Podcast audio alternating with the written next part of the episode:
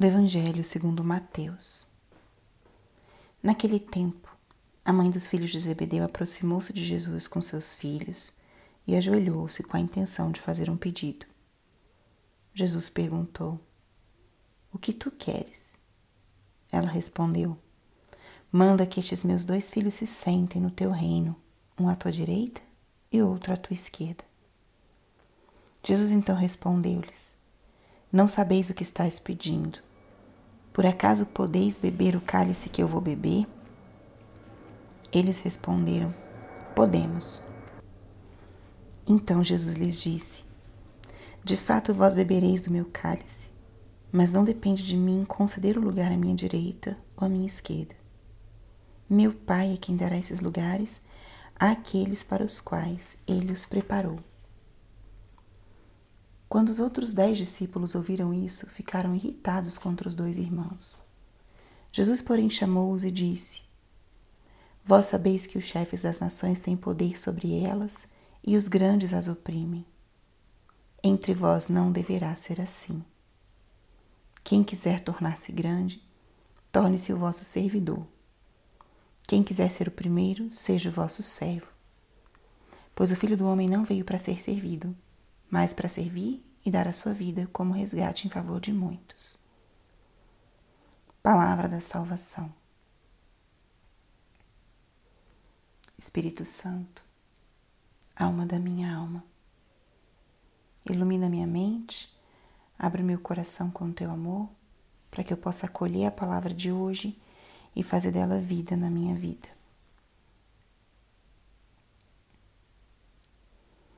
Estamos hoje, dia 25 de, de julho, a igreja celebra a festa de São Tiago Maior, apóstolo de Jesus. Tiago era irmão de João, filho de Zebedeu, também chamados filhos do trovão. Foi dos apóstolos que foi chamado por Jesus logo no começo. Trabalhavam com seu pai Zebedeu que era pescador, e foram chamados por Cristo e o seguiram.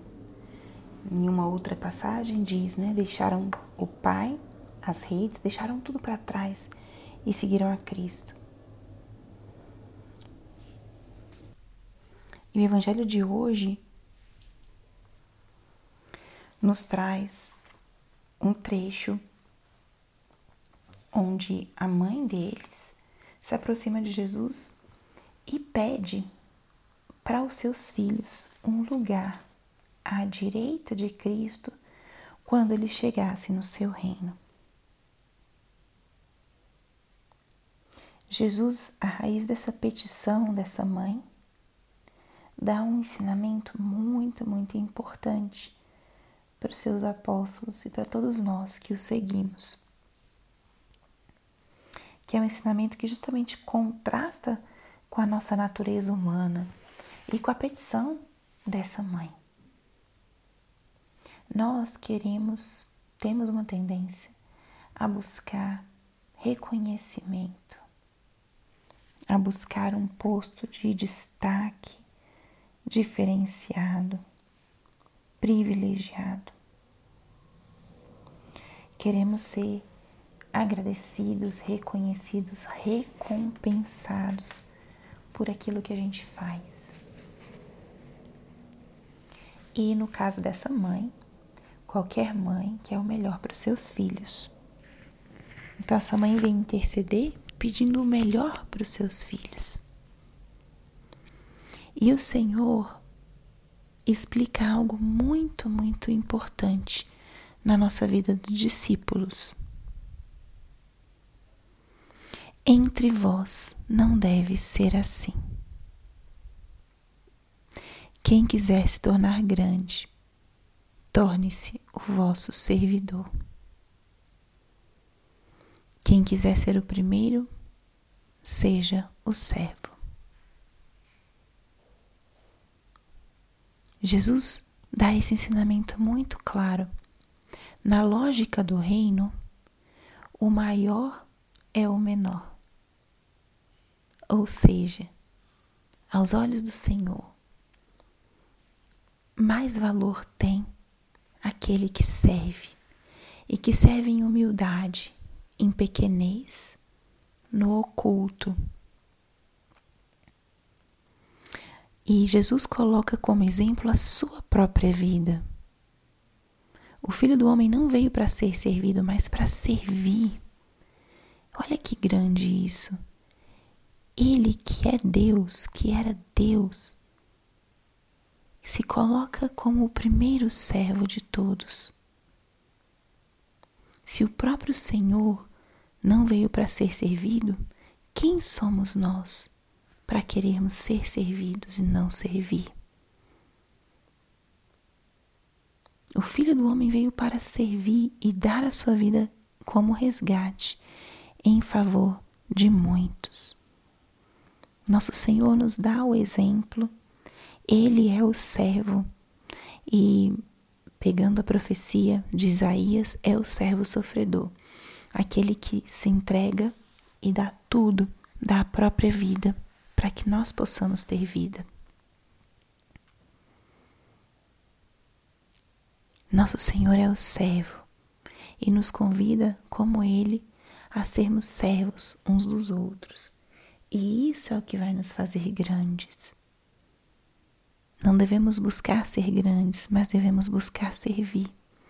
Porque o serviço, ele é fruto de uma alma generosa, de um coração compassivo, de um coração aberto e preocupado com o irmão. Não podemos servir de uma forma egoísta ou não podemos servir só para sermos vistos pelos outros. Temos que caminhar para esse serviço como o de Cristo, um serviço desinteressado, amoroso, sincero. Acolhamos essa palavra de hoje e confrontemos com a nossa vida como costumamos fazer. O que eu espero no meu dia a dia? Espero reconhecimento, espero agradecimentos. Tenho a coragem de ser aquele, aquela que serve. Tenho a coragem de oferecer os meus dons, talentos, o meu tempo gratuitamente sem esperar nada em troca? Pense um pouquinho nisso e acolha, escute esse ensinamento de Jesus para hoje. E pense na sua vida concreta. Se você quer ser grande, seja você aquele que serve. Glória ao Pai, ao Filho e ao Espírito Santo como era no princípio, agora e sempre. Amém.